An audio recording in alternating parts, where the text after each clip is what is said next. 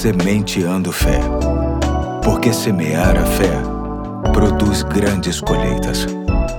Olá, aqui é o Pastor Eduardo. Hoje é sábado, dia 3 de setembro de 2022 e que bom estarmos juntos no último ponto da série Uma Oportunidade Imperdível, que tem como texto básico Marcos capítulo 10, de 46 a 52. E hoje quero destacar o verso 52, que diz assim: Vá, disse Jesus, a sua fé o curou. E imediatamente ele recuperou a visão e seguia a Jesus pelo caminho. Um detalhe interessante que fecha a nossa série está na frase imediatamente ele recuperou a visão e seguia a Jesus pelo caminho. A oportunidade que Bartimeu aproveitou não apenas lhe trouxe a cura da cegueira, mas também uma nova qualidade de vida, ou seja, o favor de Jesus na vida de Bartimeu o abençoou de forma completa. Esta é uma das marcas mais significativas de tudo aquilo que Jesus faz na vida das pessoas. É por isso que lemos em Efésios 3:20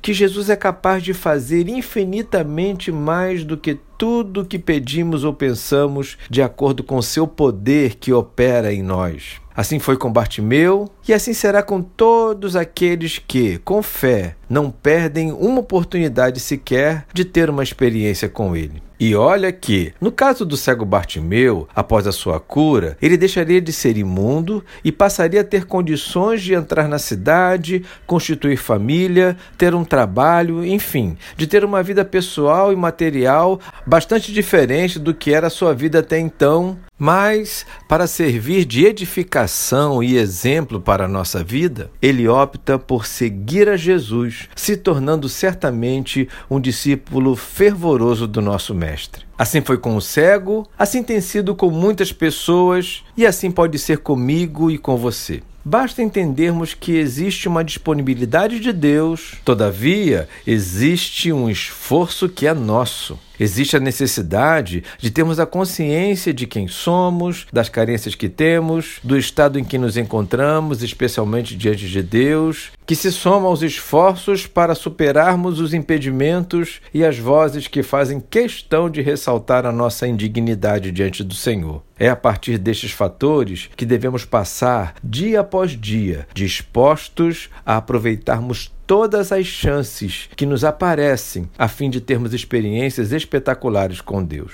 E sabemos bem o quanto as vivências com o Senhor alimentam a nossa fé e fortalecem o nosso testemunho, especialmente para aqueles que não acreditam em Deus. Bom, hoje eu fico por aqui e até segunda, se Deus quiser.